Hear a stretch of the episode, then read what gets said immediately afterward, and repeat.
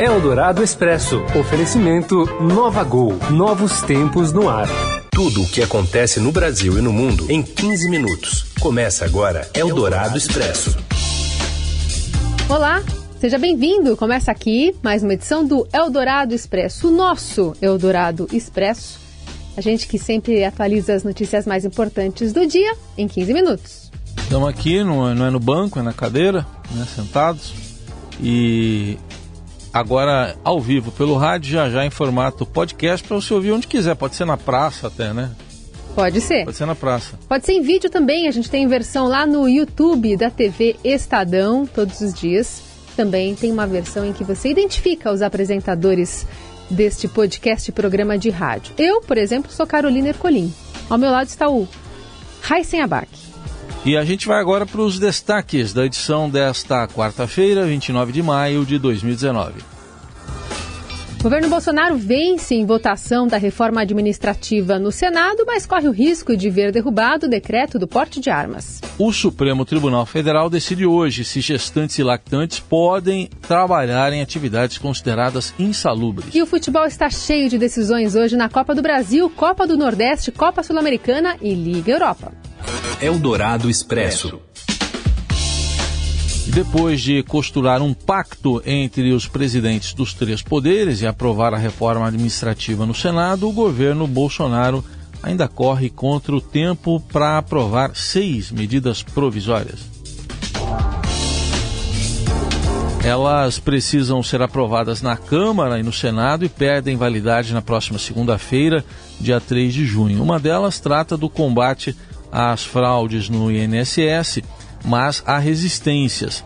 A que cria a Autoridade Nacional de Proteção de Dados foi aprovada ontem pela Câmara, agora segue para o Senado, e também há MPs sobre produção rural, meio ambiente e gratificações de servidores da Advocacia Geral da União. Mas a mais polêmica é a que permite capital privado nas empresas de saneamento básico. Um acordo entre deputados deve deixar a MP perder validade para que o assunto seja discutido por meio de um projeto de lei. E em meio a essa necessidade de apoio parlamentar, Jair Bolsonaro deu mais uma cutucada no presidente da Câmara dos Deputados. Durante um evento ontem à noite, o presidente brincou ao dizer que a caneta dele tem mais poder do que a de Rodrigo Maia. E hoje, de surpresa, Bolsonaro foi a pé à Câmara, onde houve uma homenagem ao humorista Carlos Alberto de Nóbrega. Mas dessa vez não houve nenhuma canelada, nem oposição. E o Bolsonaro foi o dono da praça. Eu torço para esse país. Eu sou brasileiro. Esse homem vai tirar a gente desse buraco, tenho certeza absoluta. Aqui, a presidência é nossa. É nossa!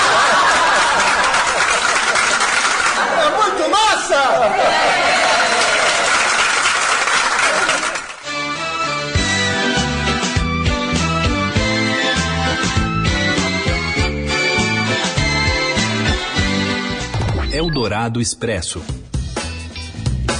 Enquanto isso, na Câmara, o presidente da Casa, Rodrigo Maia, minimizou essa fala do presidente de que teria mais poder do que o deputado por ter a caneta né, e a prerrogativa de editar decretos. Para Maia, não houve maldade na fala de Bolsonaro.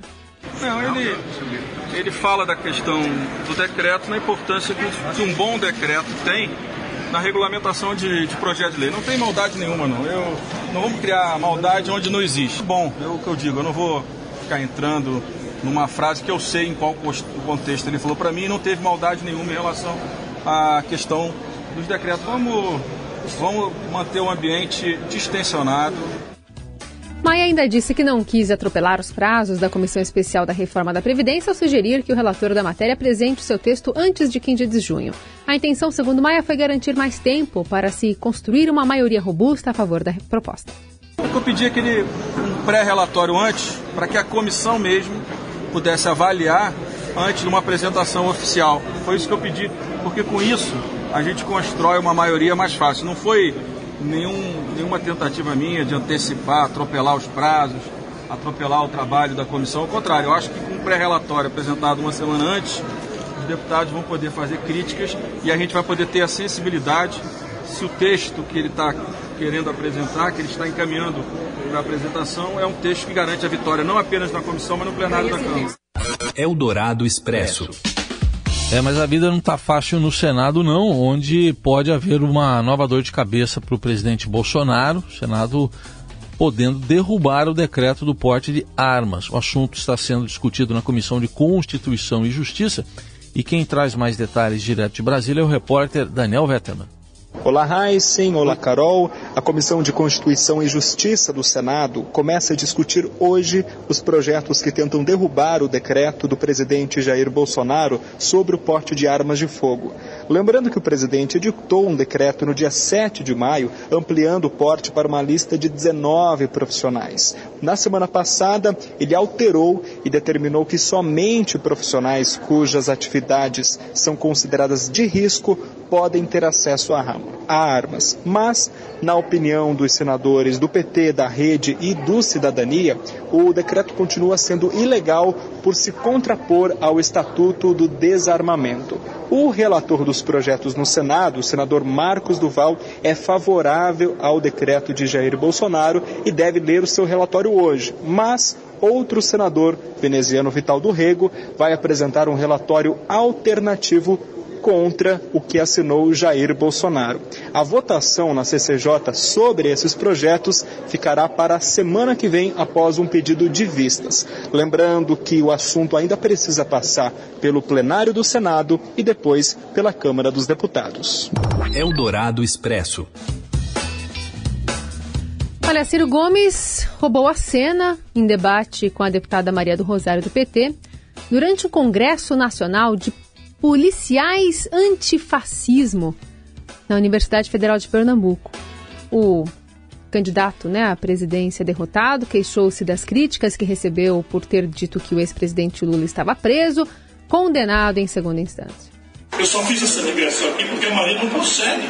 Ela acha que se não fizer uma defesa patológica do Lula, vai ser chamado no Politburo como traidora. E eu não falei mal do Lula, porra!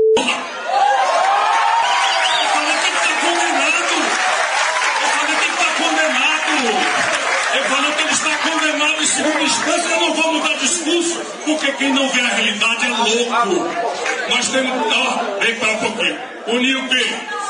Unir o quê? Quantos votos o PT palavrou de dar para o Marcelo Freixo na presidência da Câmara e quanto o quê? Eu conheço vocês, vocês fizeram a mesma coisa. Unidade é o. Eldorado Expresso. É, o Ciro Gomes acabou circulando muito nas redes sociais, mas é, em vez de comentar esse assunto na sua conta, no seu perfil no Twitch, ele preferiu falar sobre a teoria da relatividade, comemorando que é, foram completados 100 anos do eclipse que permitiu a Albert Einstein comprovar a teoria da relatividade, um dia histórico para a ciência mundial e para Sobral, diz Ciro Gomes nas redes sociais. A cidade dele, apesar de ele ter nascido em Pindamonhangaba, foi criado em Sobral, no Ceará, e ele que conhece todos os macetes da política, né? Mudando de assunto aqui, o governo federal autorizou uma força-tarefa para intervenção nas penitenciárias do Amazonas durante 90 dias. Essa autorização foi publicada no Diário Oficial da União desta quarta-feira e o primeiro grupo da força-tarefa chegou ao estado já ontem à noite. A equipe vai atuar dentro dos presídios de Manaus, quatro presídios, onde 55 presos morreram nesta semana em menos de 48 horas e o governo do Amazonas já confirmou a transferência de 29 presos ligados a uma facção criminosa, a família do Nordeste. Algumas transferências já ocorreram na manhã desta quarta-feira. Eldorado Expresso. E o Supremo Tribunal Federal decide hoje se gestantes, né, se grávidas e mulheres que amamentam podem exercer atividades consideradas insalubres. A nova lei trabalhista, proposta pelo governo Michel Temer e aprovada pelo Congresso, condicionou essa dispensa das trabalhadoras a uma apresentação de um atestado médico. Só que esse trecho da lei foi suspenso por ordem do ministro Alexandre de Moraes e agora o tema será discutido definitivamente pelo Supremo. A ação que será julgada foi apresentada em abril de 2018 pela Confederação Nacional dos Trabalhadores Metalúrgicos. E já já a gente volta para falar sobre Adélio Bispo de Oliveira, se continua sendo investigado ou não pela Polícia Federal. Você ouve Eldorado Expresso. Eldorado Expresso. Oferecimento Nova Gol. Novos tempos no ar. Se você está escutando este programa, é porque não gosta de perder tempo. É para pessoas como você que a Gol tem o Gol Mais Conforto, com mais espaço entre as poltronas em todos os voos, para você descansar enquanto viaja, além das exclusividades da TV ao vivo e internet em todos os destinos para você continuar fazendo o que quiser a bordo e chegar mais longe. Assim é a Gol, dando mais vida ao seu tempo, do jeito do brasileiro, que é o jeito da Gol. Nova Gol, nova Novos tempos no ar. Você ouve Eldorado Expresso. De volta com o Eldorado Expresso, as principais notícias desta quarta-feira. Tem uma, circulado muito insistentemente a hashtag Quem Mandou Matar Bolsonaro nas redes sociais. E hoje tem uma notícia sobre Adélio Bispo de Oliveira. Ele ainda é investigado pela Polícia Federal, apesar de a Justiça ter declarado que ele não pode ser punido criminalmente pelo atentado contra Jair Bolsonaro. O ataque à faca ocorreu em 6 de setembro do ano passado, em Juiz de Fora, Minas Gerais, quando o atual presidente ainda era um candidato em campanha. A Justiça Mineira concluiu que Bispo não pode ser penalizado por ter transtorno delirante persistente. Mas a coluna do Estadão revelou hoje, aqui no Jornal Estado de São Paulo, que a Polícia Federal prossegue no inquérito aberto para apurar se há algum mandante do crime e se alguém está pagando a defesa do agressor. A investigação foi prorrogada em 24 de abril por mais 90 dias. Eldorado Expresso. Uma greve geral contra o governo de Maurício Macri paralisa transportes públicos, escolas, universidades e bancos na Argentina hoje. A greve foi convocada pelas principais centrais sindicais do país e é a quinta enfrentada pelo presidente argentino que tenta a reeleição em meio ao cenário de crise econômica. Eldorado Expresso. Essa semana a gente noticiou aqui que a Organização Mundial da Saúde resolveu incluir a síndrome de burnout numa classificação de doenças. Isso vai mudar muito como é que essa questão é tratada envolvendo profissionais de vários segmentos. E ontem o Emanuel Bonfim e o Leandro Cacós receberam aqui na Eldorado, no programa Fim de Tarde, a visita da jornalista e locutora Isabela Camargo, que foi diagnosticada com a síndrome de burnout, e, que é um esgotamento físico e mental causado pelo trabalho. Ela comentou a inclusão desse distúrbio na lista de doenças ocupacionais pela Organização Mundial da Saúde. Com a OMS, com essa ratificação, essa inclusão da síndrome de burnout como uma doença ocupacional, muitas empresas vão parar de tratar os seus talentos, os seus humanos com é, assédio, né, dizendo que, ai, se você não der conta, eu te substituo e acabou. Não, gente. A gente sabe que é, tem falta de mão de obra qualificada em vários setores da sociedade, embora a gente tenha 13 milhões de desempregados.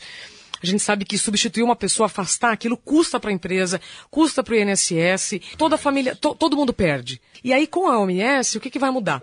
A forma do diagnóstico dos médicos, então, eu espero que é, aconteça agora uma, uma, uma compreensão maior da, da área médica para o diagnóstico, porque esse diagnóstico dado pelo médico vai para outro médico, que é o perito do INSS. Se a pessoa tiver que se afastar tá? Uhum. E aí, se, ela, se ele não tiver o diagnóstico, ele não tem a CAT, que é o comunicado de afastamento de trabalho, ele não consegue ter o amparo financeiro do INSS para se tratar. Eldorado Expresso. E hoje é dia, hein? Dia de decisão, ó. Copa do Brasil, Copa do Nordeste, Sul-Americana e Liga Europa. Tudo isso analisado, comentado pelo repórter Rafael Ramos. É, Rafael? Olá, Heisen. Olá, Carol teremos uma quarta-feira de decisões pelo Brasil e pelo mundo. Às quatro da tarde, Chelsea e Arsenal decidem a Liga Europa. A partida será em jogo único em Baku, no Azerbaijão, e demonstra a força do futebol inglês na Europa. Lembrando que, no final de semana, Tottenham e Liverpool fazem a decisão da Liga dos Campeões. E aqui na América do Sul, pela Copa Sul-Americana, o Botafogo recebe o Sol América com a vantagem de poder empatar para avançar na Sul-Americana, já que na partida de ida venceu por 1 a 0. Quem também está em situação confortável na Copa Sul-Americana é o Fluminense, que enfrenta o Atlético Nacional na Colômbia depois de ter goleado por 4 a 1 no Maracanã.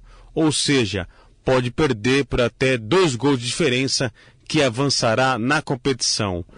Pela Copa do Brasil, o Internacional vai até Belém, onde enfrenta o Paysandu, depois de ter vencido por 3 a 1 em Porto Alegre. Na capital gaúcha, o Grêmio recebe Juventude. No primeiro jogo, empate por 0 a 0, ou seja, ninguém tem a vantagem na partida que será disputada na Arena do Grêmio. Quem está em situação delicada é o São Paulo, que vai até Salvador enfrentar o Bahia, também pela Copa do Brasil. No Morumbi, o time do técnico Cuca perdeu por 1 a 0, então vai precisar vencer por dois gols de diferença para avançar para a próxima fase da Copa do Brasil. Vitória por um gol de diferença leva a decisão para os pênaltis. Teremos ainda decisão na Copa do Nordeste. O Fortaleza do técnico Rogério Ceni vai até a Paraíba enfrentar o Botafogo com a vantagem do empate. Lembrando que no jogo de ida no Castelão venceu por 1 a 0. Bom, e aqui a gente encerra mais essa edição do Eldorado Expresso. Já sabe, né? Para conversar conosco, utilize a hashtag Eldorado Expresso nas redes sociais. Essa nossa edição termina aqui. Agora a nossa folga, vamos para a praça.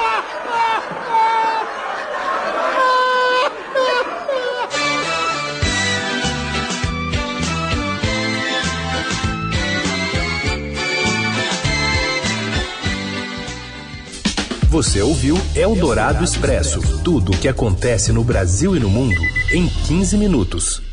Eldorado Expresso. Oferecimento Nova Gol. Novos tempos no ar.